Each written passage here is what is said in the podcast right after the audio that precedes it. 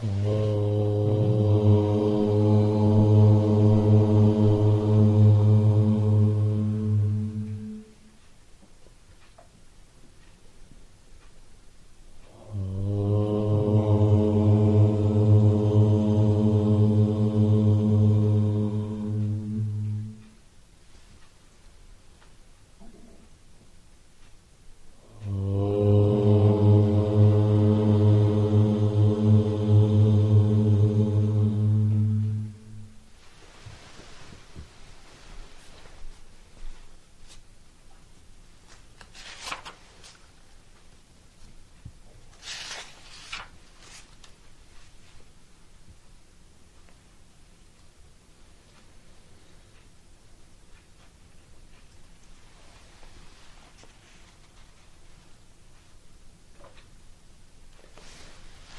Ширамана Махариша, глава «Исследование и отдача себя».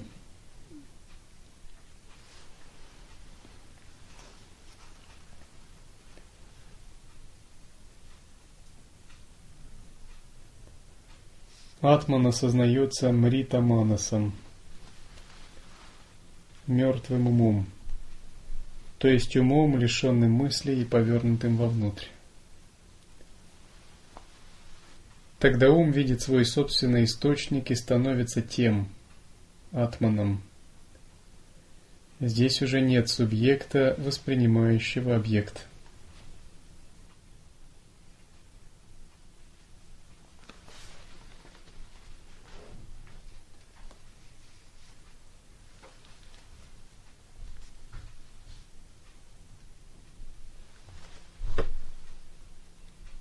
Живые существа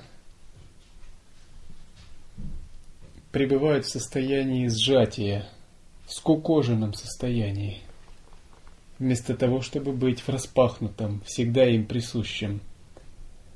Эта скукоженность – это очень длительный процесс, который длится из жизни в жизнь.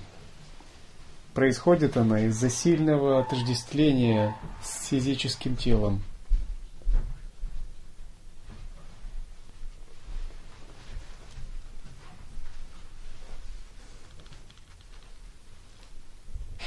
Когда ум постоянно себя воспринимает как тело 24 часа в сутки, он обретает веру. Тогда безграничное пространство его собственного света скукоживается, сворачивается, становится ограниченным, и он больше не может его воспринимать.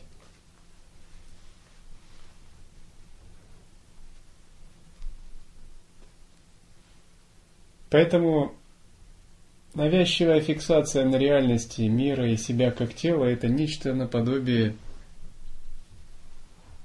внуше, внушения определенной идеи, которая была внушена, внушена нашему уму.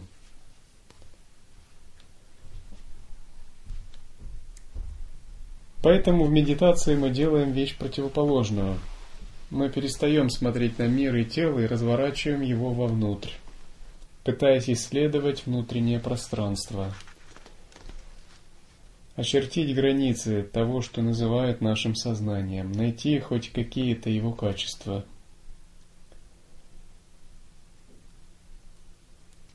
Постепенно, когда мы нащупываем источник, мы видим, что этих качеств и границ нет. Значит, нет никаких ограничений.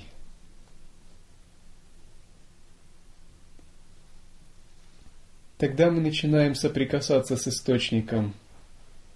И мы чувствуем, что нам нет нужды специально разворачивать ум только вовнутрь. Мы понимаем, что изначальный источник нашего осознавания не находится в конкретном месте, ни внутри, ни снаружи. В контексте лай-йоги обычно говорят о трех видах пространства – внешнее пространство всего видимого, внутреннее пространство сознания, чита-каша. Когда мы закрываем глаза и возникают разные образы или мысли. Когда мы же открываем источник нашей осознанности, мы проникаем в третий вид пространства – хрита-каша. Хрита-каша не связан ни с внешним, ни с внутренним. Он от него не зависит.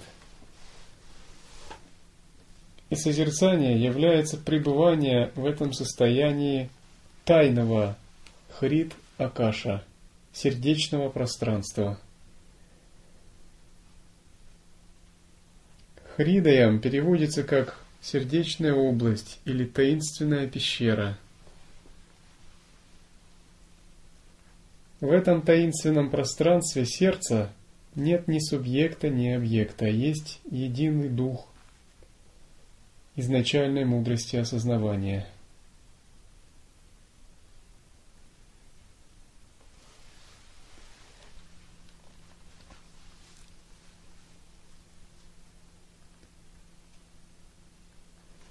темной комнате необходимы лампа для освещения и глаза для познания объектов.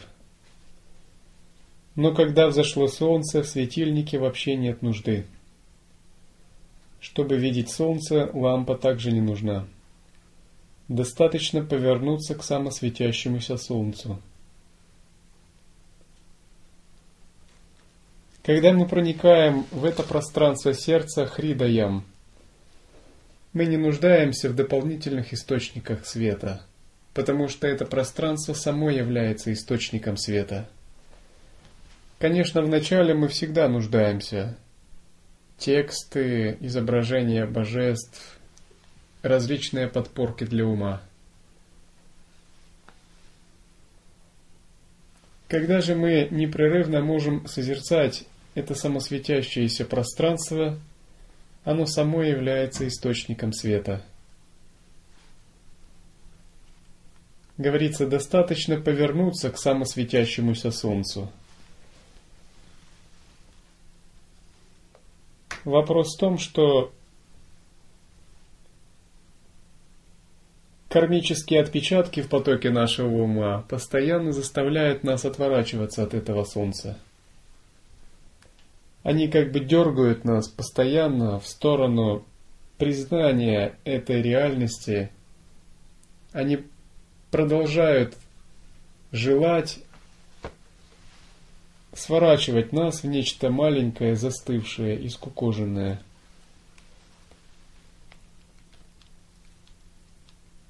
Мы так любим себя, свои мысли и свои привязанности, что готовы пожертвовать ради них всем на свете – и даже спустя многие годы практики мы продолжаем их любить.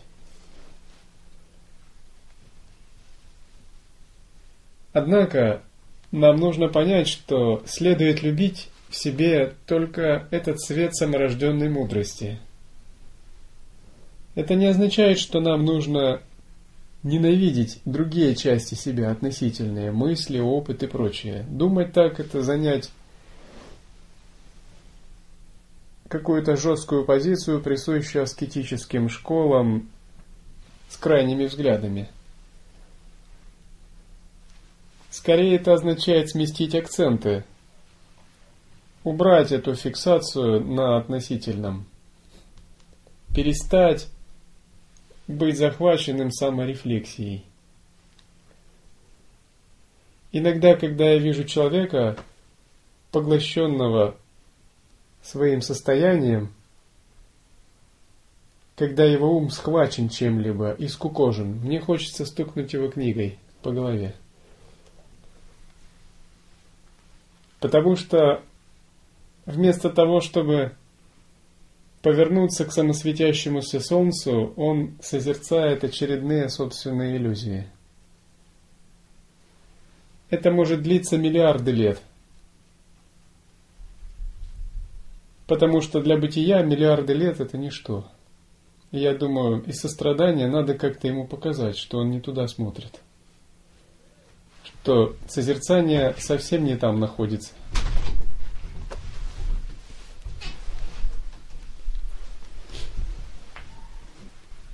Здесь говорится, достаточно повернуться к самосветящемуся солнцу – тот момент, когда мы поворачиваемся к этому самосветящемуся Солнцу, мы обнаруживаем ничтожность того, за что мы цеплялись.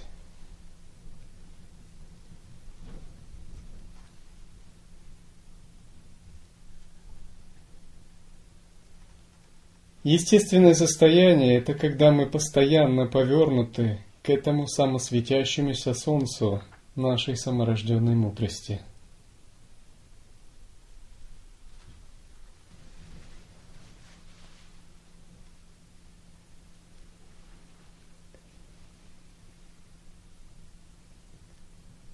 Что мешает к нему разворачиваться, это наши фиксированные представления, наши развлечение, основанное на прошлом опыте.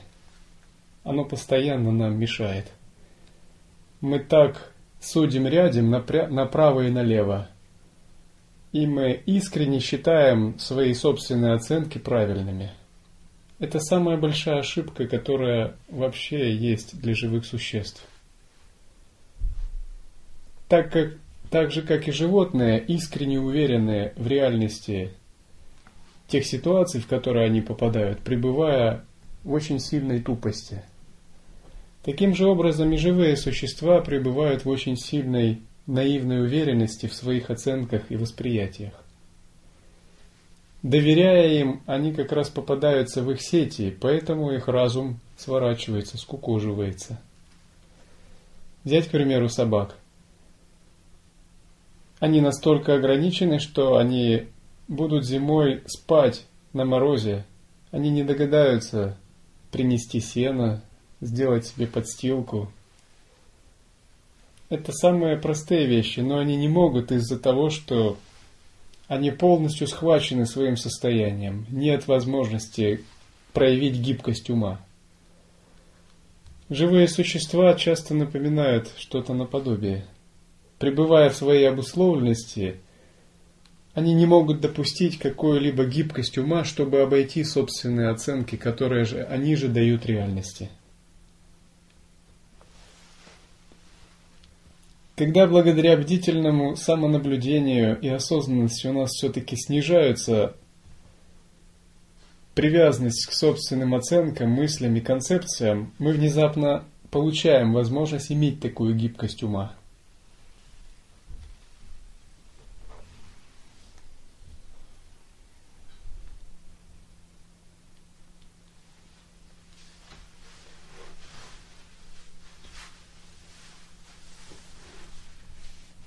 То же и с умом. Чтобы видеть объекты, необходим отраженный свет ума. Но чтобы видеть сердце, достаточно повернуть ум к нему. Тогда ум утрачивается, и впредь сияет только сердце.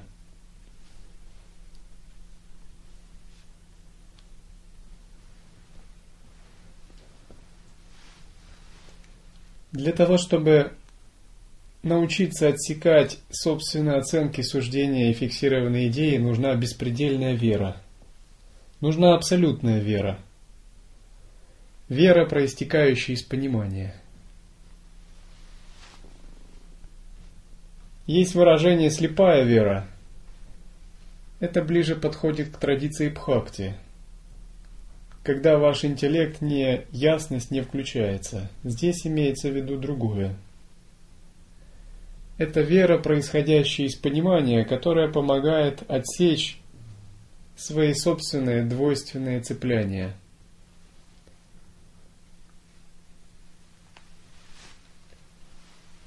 Тогда такой поворот к самосветящемуся Солнцу достигается легко. Как воспринимает реальность искренне, искренне верящий человек? Вы его ударили по щеке, он думает, надо подставить другую – Солнце светит, он думает, это милость Господа. Мороз, он мерзнет, думает, это тоже милость Господа, это моя проверка. Его хвалят, он думает, это испытание, есть у меня гордость, осталась или нет. Его ругают, он думает, это моя проверка моей веры. Его нельзя поколебать. Он неуязвим ни для чего. Он болеет, думает, это за грехи Господь милосердно отмывает мою карму. Он здоров, он думает, это милосердно Господь дает мне возможность быть здоровым и практиковать. То есть у него абсолютное видение, его нельзя где-то вообще поймать на иллюзии. Он все неразрывно связывает с этим самосветящимся солнцем. Когда что-либо происходит, он все это воспринимает как лилу абсолютного источника.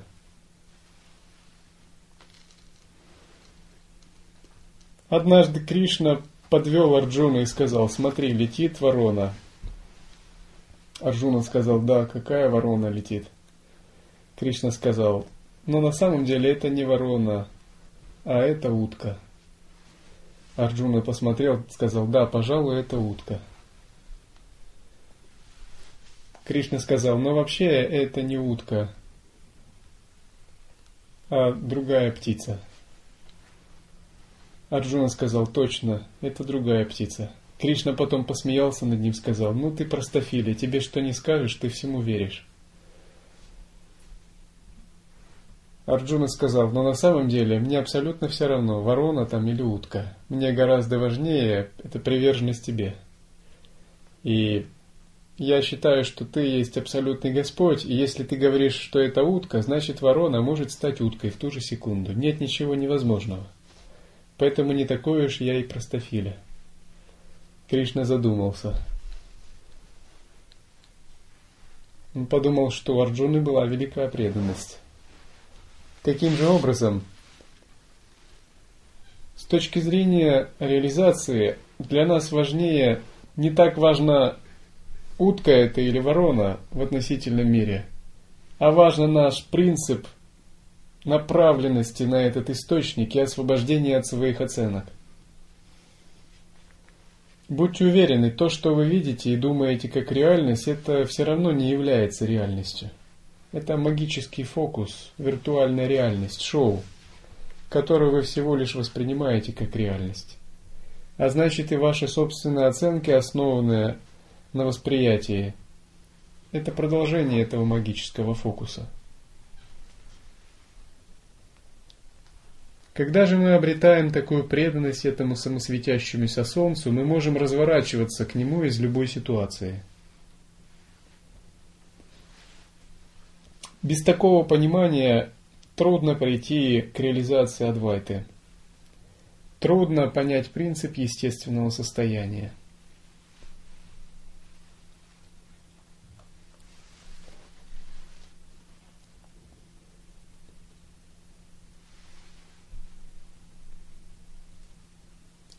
Часто, когда приходит человек в ученики, и у него есть ложные мотивации или малое понимание, ему даются различные испытания, чтобы обнажить такие ложные мотивации сразу же, не поддерживая их.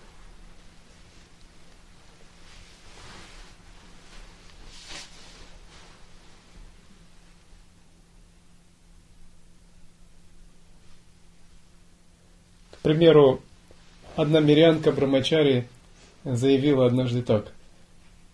Я практикую в Санге, я вложила уже около тысячи долларов, но от отдачи гораздо меньше чувствую. Я подумал, вот это да, ну и дела, что за бизнес такой? Это перлы просто. Это же надо после стольких лекций вообще такие вещи заявить. Что бы сказал по этому поводу какой-нибудь Марпа?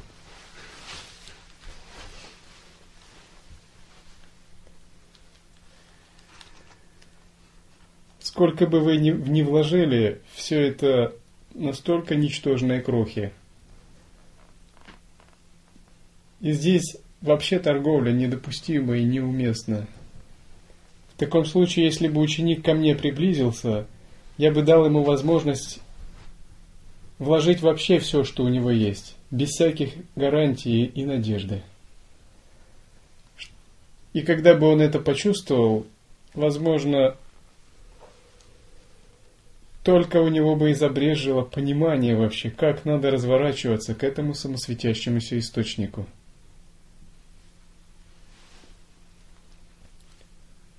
Вначале мы думаем, что мы делаем служение, пожертвование для кого-то другого. Это самая большая ошибка и заблуждение.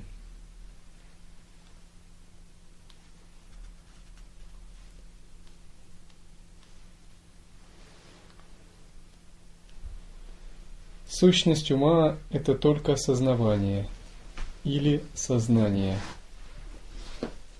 Однако, когда эго владеет им, ум функционирует как рассуждающая, думающая или чувствующая способность.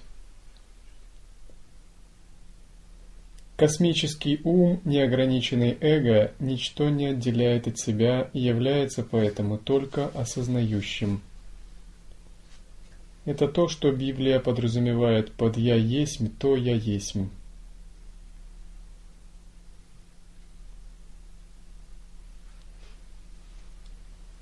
Существует два вида ума.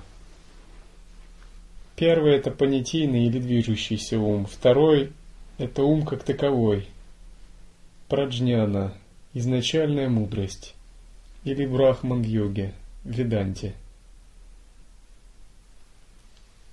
Если понятийный ум – это верхушка айсберга, то вся огромная подводная часть – это тот великий космический ум.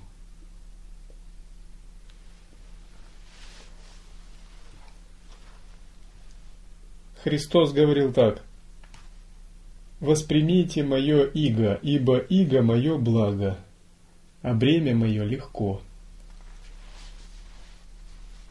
Это означает, мы должны развернуть свой маленький ум в сторону этого великого ума и полностью его подчинить ему. Подчинить это означает позволить восторжествовать изначальному пространству нашей ясной осознанности. И быть всегда в этом состоянии пространства. Мы всегда пытаемся быть в естественном состоянии, но как только мы начинаем привязываться к своим суждениям или наш ум включается, мы из него сразу же выпадаем – как только концепции схватывают нас, мы из него выпадаем. Я не говорю уже о мирских желаниях. Как только у нас возникает привязанность к чему-либо, мы из него выпадаем. Истинный практик учится так удерживать пространство естественного состояния, что даже если возникают концепции, они его не трогают. Он может скорее ими поиграть и все, но они его всерьез не привлекают.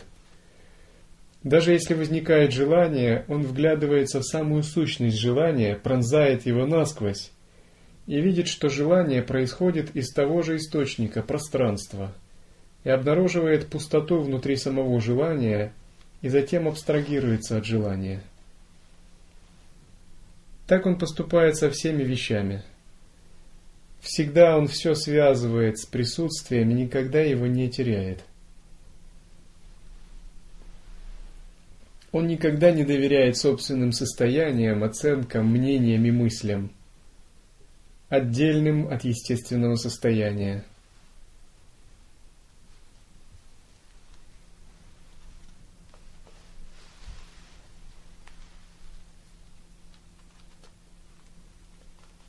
Бремя мое легко означает, что когда мы находимся в этом состоянии пространства – все внезапно становится легким и преисполненным ясности. Мы становимся сами пустотой. Тогда мы можем сливаться с изначальной пустотой нашего «я». По сути, наша внутренняя пустота и абсолютная пустота становятся тождественными. Если же мы переполнены своими мыслями, желаниями, клешами. Наша внутренняя пустота плохо синхронизируется с этой абсолютной пустотой. Я говорю, что часто гораздо полезнее заниматься служением, нежели медитировать, если вы в правильном понимании находитесь. Если вы медитируете, и вы неопытный, вы можете медитировать, уклоняясь в сторону, саморефлексируя, захватываясь внутренними состояниями. Это дает уму разные виды надежд, увлека... увлечений и прочее. Если вы занимаетесь служением и прилагаете внимательное созерцание к этому, это стопроцентная практика, когда ваше эго не удовлетворяется. И у вас нет выбора, как пребывать в состоянии безоценок и суждений. Каждую секунду ваше эго не удовлетворяется. Все ваши иллюзии рушатся.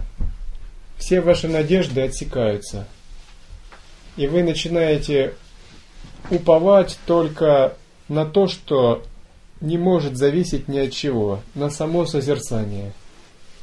Внезапно тогда вы понимаете величайшую ценность одного созерцания. Поэтому всегда начинающим ученикам дают возможность стереть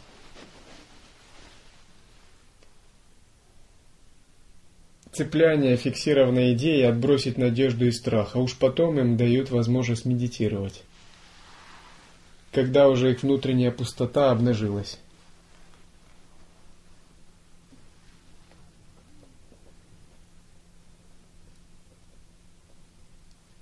К примеру, в России проводились исследования – Люди, которые готовились стать космонавтами, их помещали в сурдокамеру. В камеру, которая была изолирована. Через несколько недель полной тишины у них появлялись слуховые галлюцинации. Они начинали разговаривать с некими собеседниками –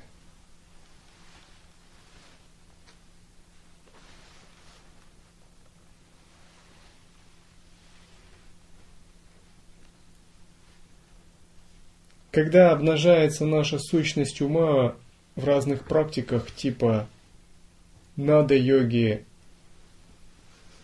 в полностью изолированном ретрите джоти-йоги, возникают разные энергии и проявления. Но истинный практик уже никогда не принимает их за нечто настоящее и не разговаривает с ними.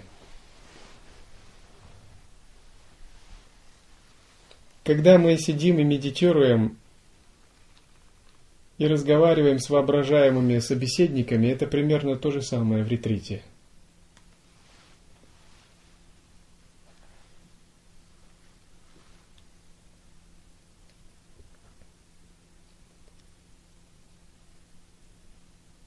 Когда ум погибает в высочайшем сознании собственного «я» человека – Познайте, что все различные силы, начинающие с силы воли, полностью исчезнут, обнаруженные как нереальное воображение, появляющееся в человеческом сознании.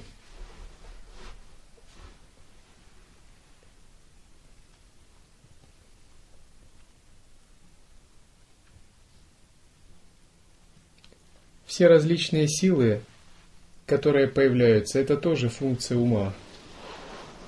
И они могут появляться как определенная привязанность или фиксация. Когда же реализуется только пустота, то исчерпываются все видения и силы, и остается только недвойственность.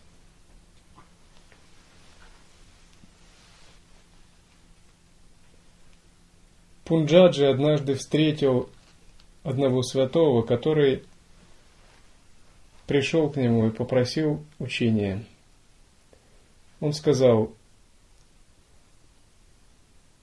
вот посох, его гуру дал мне, я выполнял практику, и я стал бессмертным благодаря этому посоху, благодаря тантрической магии.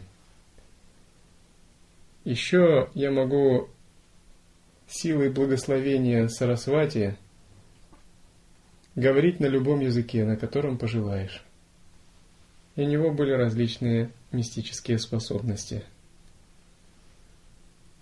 Но он сказал, но единственное, чего я не реализовал, это самого главного. Я не знаю еще природу Атмана. Тогда Пунджаджи сказал, смотри мне в глаза и попробуй проявить свои силы. Когда он получил от него прямое видение, ничто, чем он владел, он не смог проявить. Пунджаджи сказал, это все просто трюки твоего ума.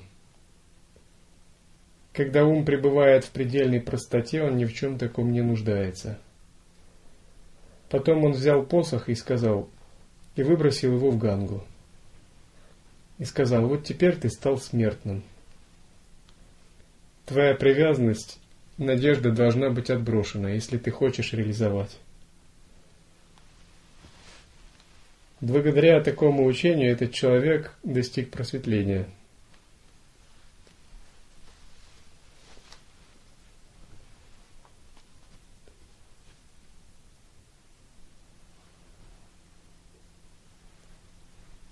Нечистый ум, который действует как думающий и забывающий, один и есть самсара, цикл рождения и смерти.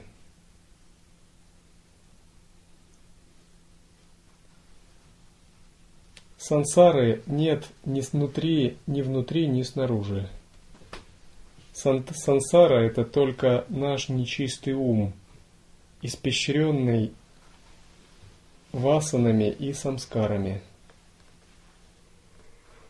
Когда мы ходим, мы обладаем кармическим видением.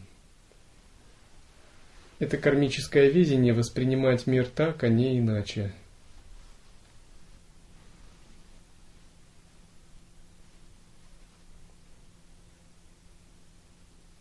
Это кармическое видение порождено двойственностью при восприятии, при оценках.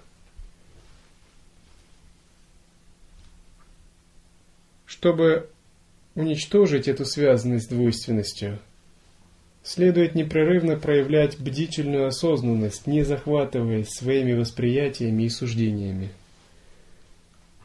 По сути, не выносить суждения и не привязываться к ним – это одно из самых главных наставлений в практике самоосвобождения – Иногда учитель, желая обратить внимание на осознанность ученика, может показать ему, смотри, дохлая крыса, возьми и понюхай. Это очень сильный живой опыт, который сразу же обнажает чистое и нечистое восприятие, оценки и суждения, двойственность и пробуждает осознанность. Здесь не о чем разговаривать вам либо придется отвернуться, либо приходится быть осознанным и наблюдать собственные реакции.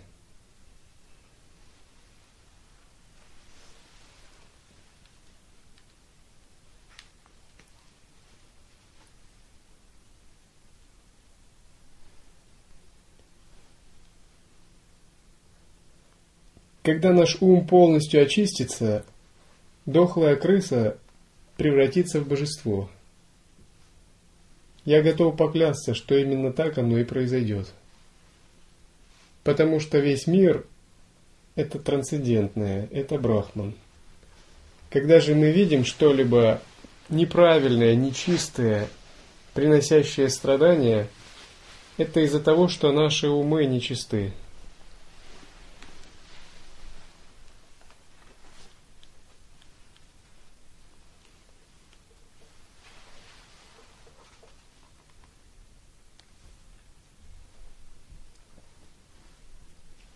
Я, в котором деятельность мышления и забывания разрушена, одно есть чистое освобождение. Оно лишено прамады, забывчивости себя, которая является причиной рождения и смерти.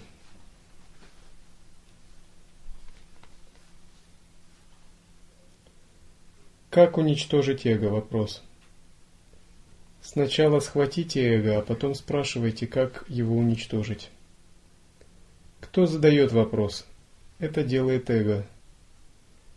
Такой вопрос – верный путь взлелеять эго, но не убить его. Если вы ищете эго, вы обнаружите, что оно не существует. Это и есть путь к его уничтожению.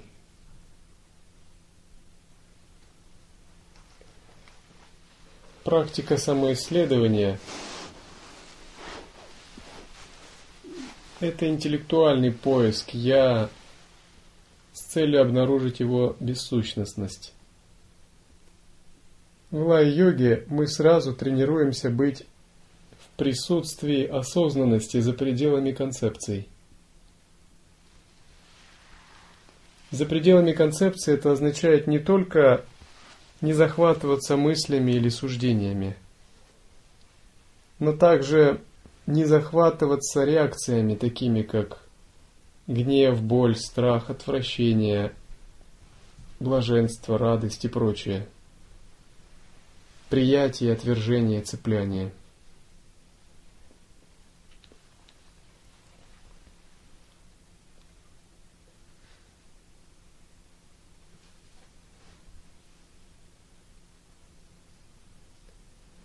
Как сделать возможным реализацию?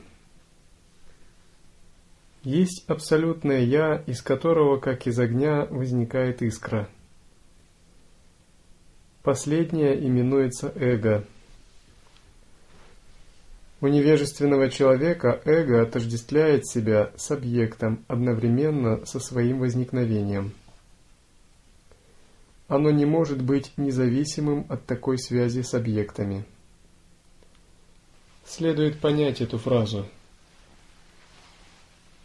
Объекты существуют из-за ума. Ум таков, каков он есть, из-за вещей – нужно понять взаимосвязь этих двух. Не существует нас, ума, как такового самого по себе, эго, вне объекта и тела. Не существует объектов вне нашего ума.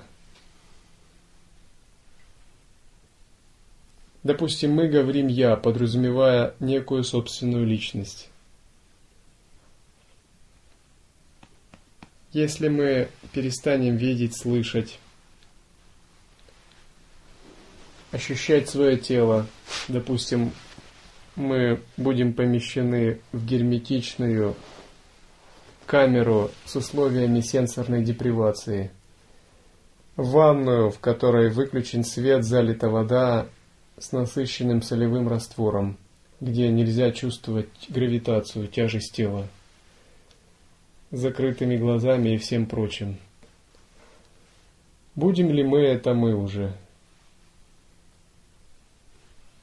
А если мы перестанем думать, блокируя мысли, где будет это самое «я»?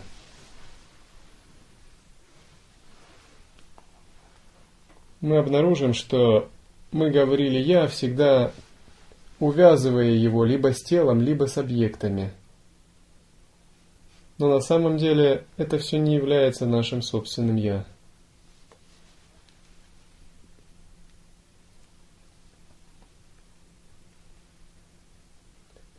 Вот такая связь, когда ум связан с объектами, это и есть неведение, аджняна. Примеру, мы привыкли знать себя через взаимоотношения с другими. Это тоже разновидность аджняны.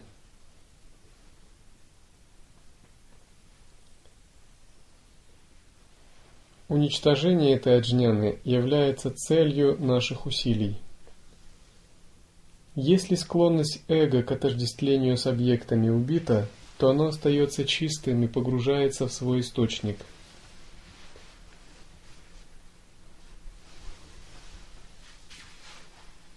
Быть в присутствии означает постоянно пресекать склонность эго к отождествлению с объектами –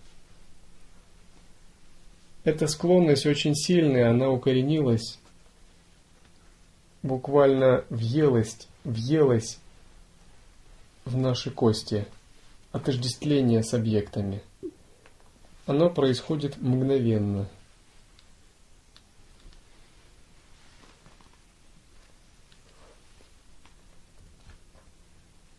Мы должны противопоставить такому отождествлению силу собственной, собственного обнаженного осознавания.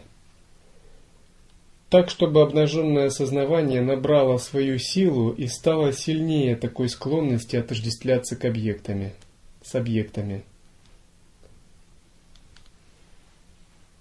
Даже когда оно имеет силу, вначале мы постоянно забываем – и когда мы получаем некое переживание, мы спохватываемся и думаем, о, я же должен быть осознанным, и уже запоздало реагируем. Это низший уровень практики созерцания. Мы только спохватываемся.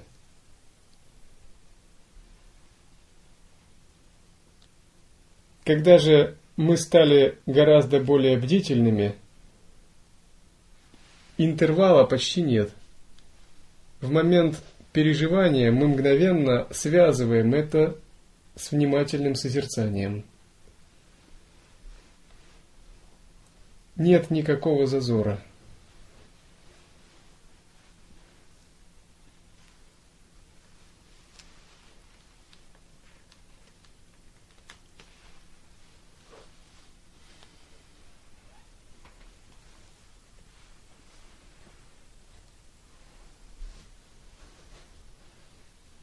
Если склонность эго к отождествлению с объектами убита, то оно остается чистым и погружается в свой источник.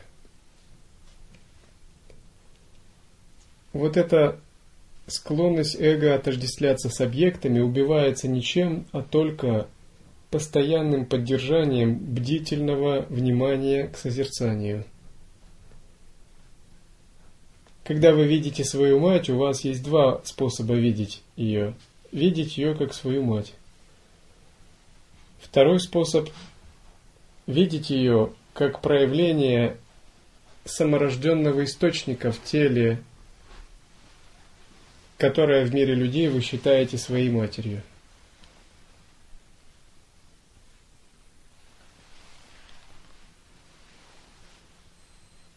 Когда вы видите монаха в санге, у вас есть два способа его видеть. Видеть как обычного человека с недостатками и достоинствами.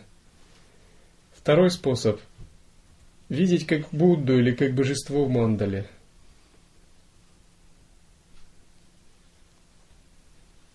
Это не то, что мы тренируемся искусственно как-то думать, это Будда, это Будда.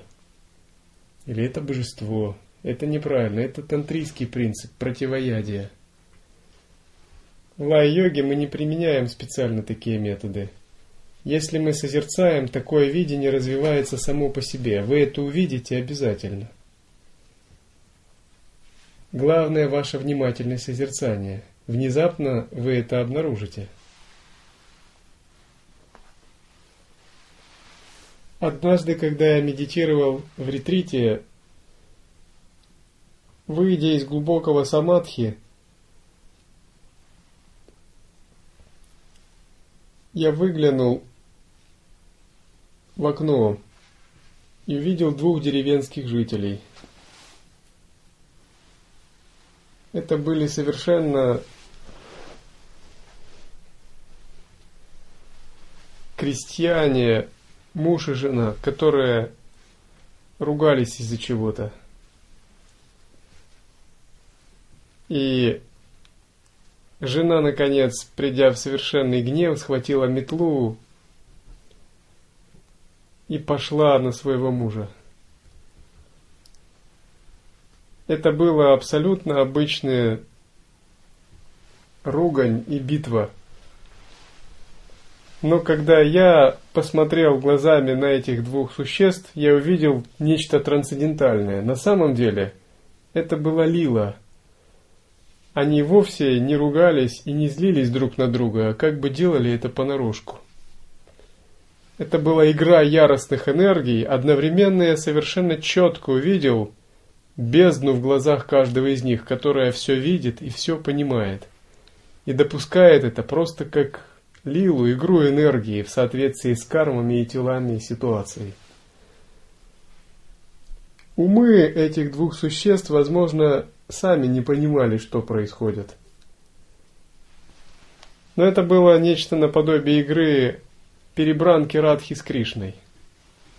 Самое божественное и самое трансцендентальное вообще, что я видел в жизни.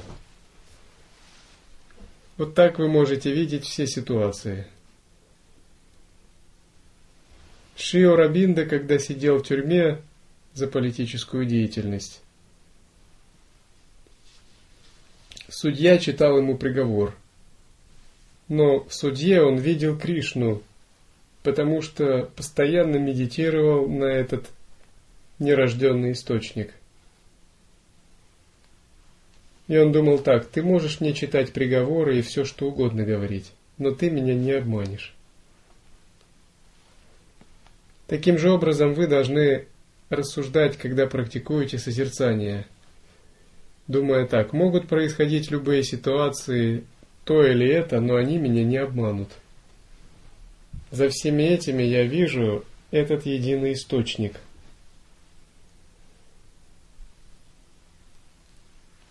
Когда мусульмане казнили Кабира за то, что он объявил себя Богом,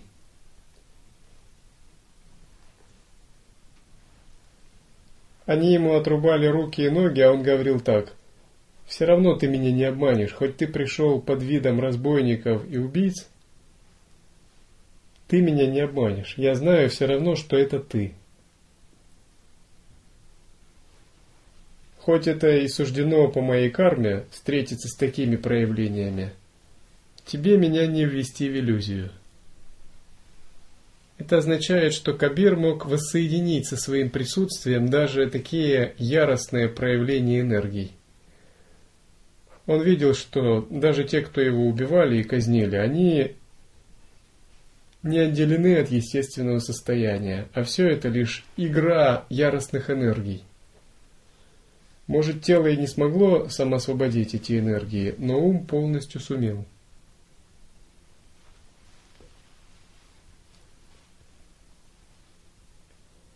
Вот это и есть убить склонность эго к отождествлению с объектами. Когда такая склонность убита, эго становится чистым и погружается в свой источник. Вопрос о медитации специальной как таковой даже не стоит, потому что уже здесь ничего кроме медитации нет.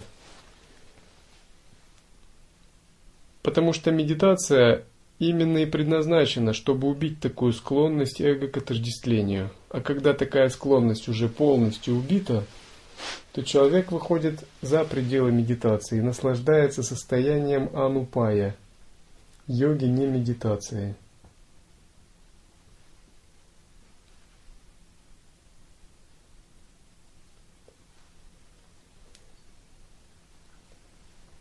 Ошибочное отождествление с телом есть дехатма будхи.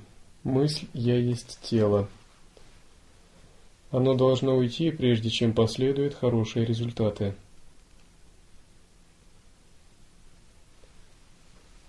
Говорят, что в практике естественного состояния главное это не как таковая медитация, а привыкание. Разумеется, в ретрите медитация важна но имеется в виду более широкое видение, когда мы говорим о повседневной жизни. Привыкание означает, что мы привыкаем быть, чувствовать себя абсолютным пространством, абсолютным духом. Представьте так же, как если бы вы были обычным мирским человеком, и внезапно к вам приходят и говорят, вы царь. Пожалуйста, ваше величество, вот ваши одежды, вот ваш трон. Вы внезапно одеваете одежды, садитесь и чувствуете себя преисполненным достоинства, важности, готовым повелевать чем угодно. Внезапно так получилось, что по родословной вы оказались единственным царским отпрыском, законным наследником. И вы вступаете во владение. Внезапно вы чувствуете, что весь ваш статус и вся ваша самоидентификация себя поменялась. что вы это уже не вы, а вы царь, повелитель. Таким же образом, тренируясь в практике естественного состояния, мы должны поменять нашу самоидентификацию, постоянно чувствуя себя не телом, а таким безграничным источником –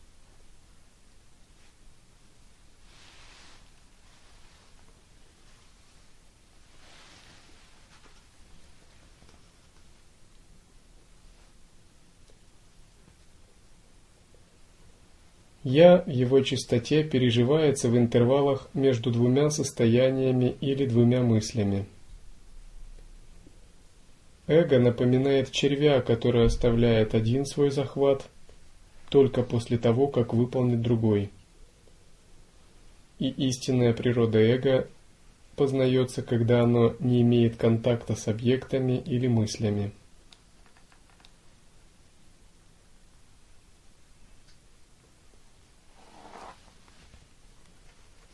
Наше эго не есть наше «я» ложное. Эго не есть нечто само по себе самосущее. Оно состоит из множества разрозненных впечатлений, которые нам удается в этой жизни связывать воедино. К примеру, при перерождении множество этих впечатлений распадаются – Но сейчас мы искусственно связываем воедино и считаем этот конгломерат, конгломерат собой.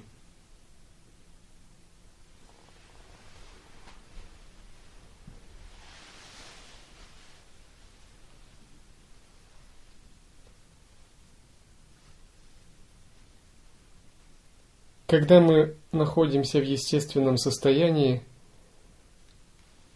возникают мысли или не возникают – мы просто их оставляем на периферии, не привязываясь к мысленным оценкам.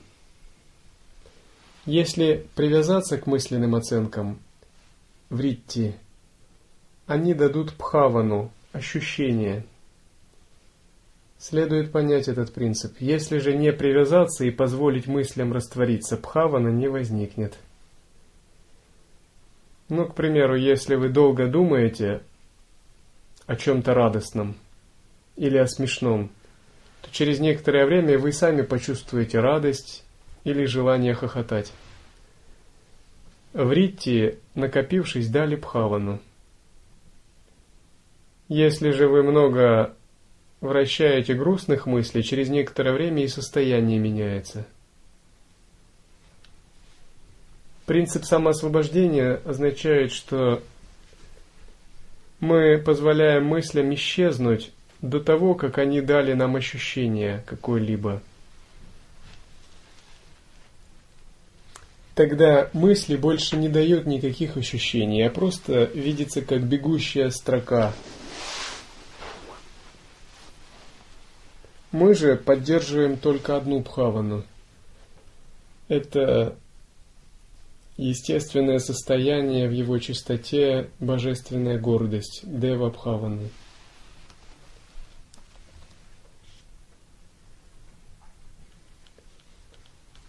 Это призрачное эго, лишенное формы, начинает существовать, захватывая форму. Обладая формой, оно сохраняется. Питаясь схваченными формами, оно растет, оставляя одну форму, оно прилепляется к другой. Но когда его ищут, оно обращается в бегство.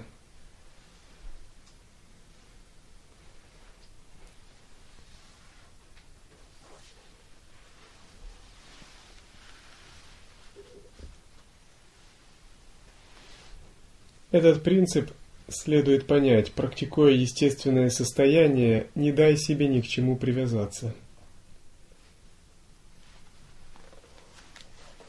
Тогда эго будет лишено возможности переползать от одной формы к другой. Сначала нужно отсечь мирские привязанности – Затем нужно отсечь привязанности духовные. Тхьяны, опыт, ситхи и прочее. Внутренние данные. Привязанности к саморефлексии. Вспышки света и прочее. С тем, чтобы трансцендировать собственное самоосознавание – когда все привязанности превзойдены, ум начинает распахиваться, и состояние свернутости и скукоженности наступает состояние распахнутости –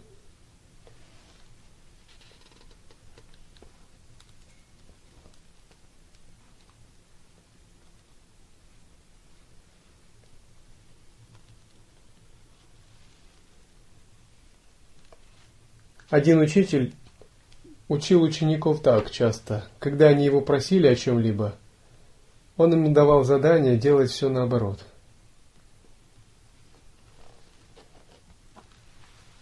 Когда их «я» научилась больше не привязываться ни к чему, они обретали просветление и глубокое понимание естественного состояния.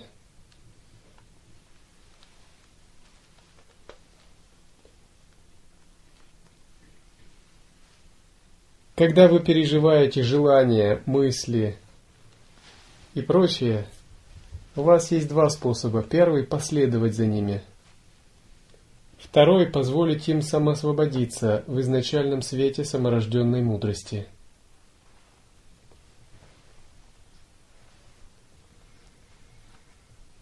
Когда вы бдительны и осознаете – если ваша бдительность высока, никакие желания вас не могут связать. Это невозможно.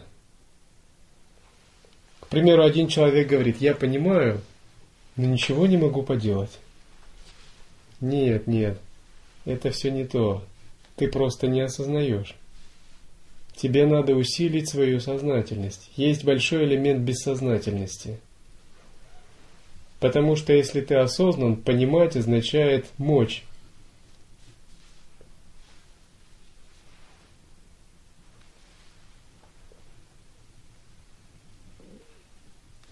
Когда же вы испытываете что-либо, но не следуете за этим, ваша осознанность развивается и возрастает.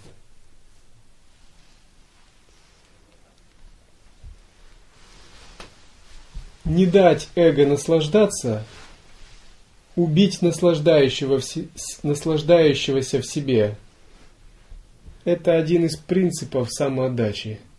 Всякий раз, как только эго хочет за что-либо схватиться или уцепиться или насладиться. Заметить это, обнажить и противопоставить этой тенденции наслаждения нечто противоположное. Такой способ сразу же обнажает нашу осознанность.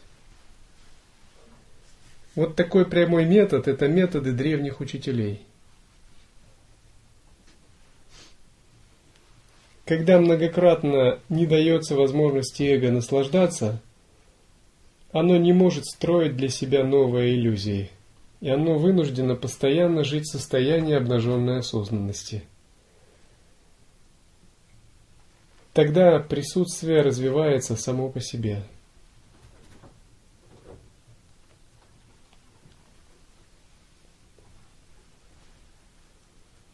Был такой суфийский святой Джунаид.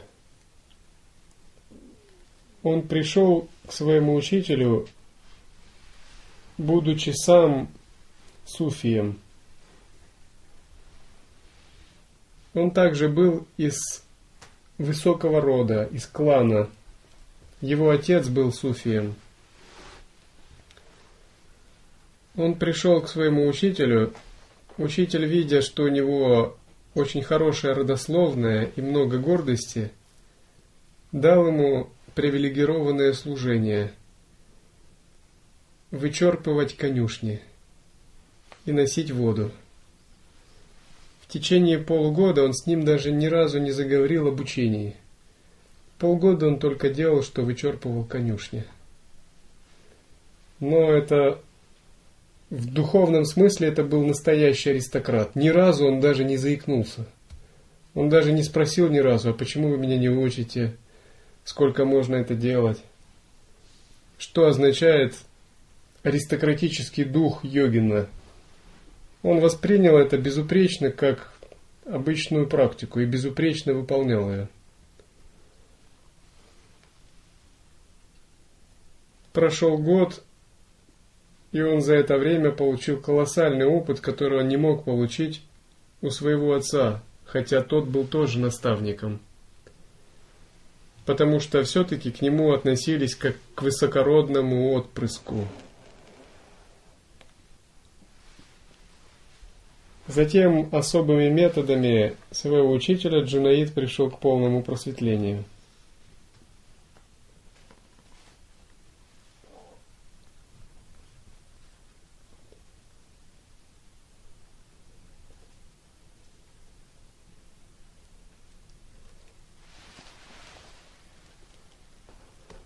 Когда убито наше отождествление с оценками, концепциями, суждениями, наш понятийный ум начинает растворяться в источнике. Ему ничего не остается, как постоянно находиться в состоянии растворения.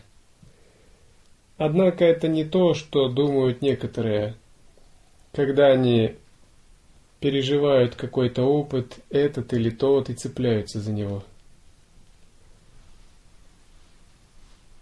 Цепляться за определенное переживание – это способ взрастить новое тонкое эго. Это состояние, когда не переживается ничего, но переживается все –